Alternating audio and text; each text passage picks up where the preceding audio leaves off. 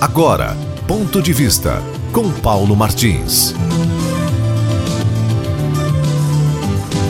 Cristina Zahara é o nome que assina uma coluna na Folha de São Paulo. É edição virtual, né?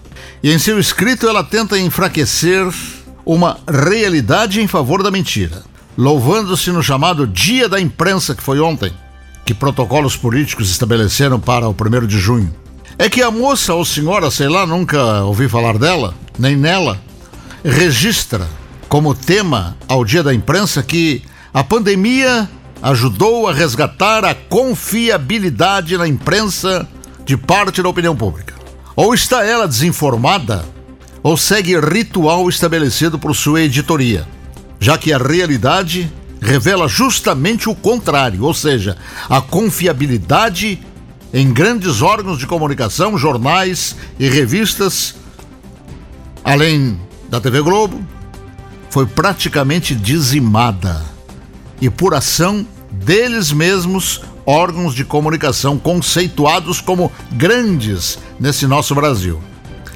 Seria mais conveniente que tentassem, ao comemorar essa data, se recuperarem através de ações exemplares inspiradas na verdade dos fatos.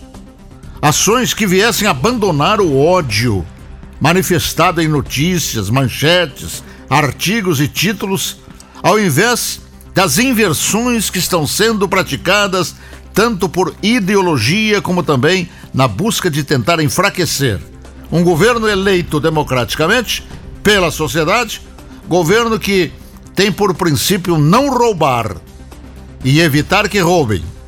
E isso pelo fato desse mesmo governo ter optado por deixar de alimentar com verbas do povo esses mesmos órgãos, useiros e vezeiros, em mascatear as suas palavras escritas e faladas. A articulista, mais uma, né?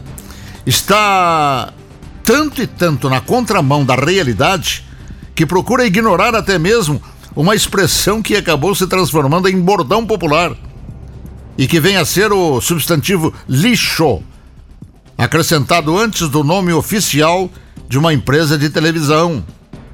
Isso seria credibilidade resgatada que ela afirma que acontece e aconteceu?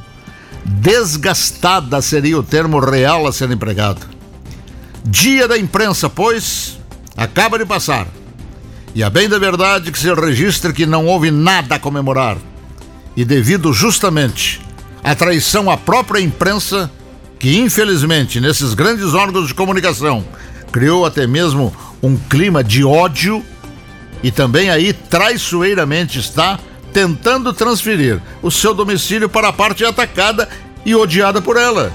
Grande imprensa e que venha a ser o atual governo que tem Jair Bolsonaro como presidente. Ponto de vista com Paulo Martins.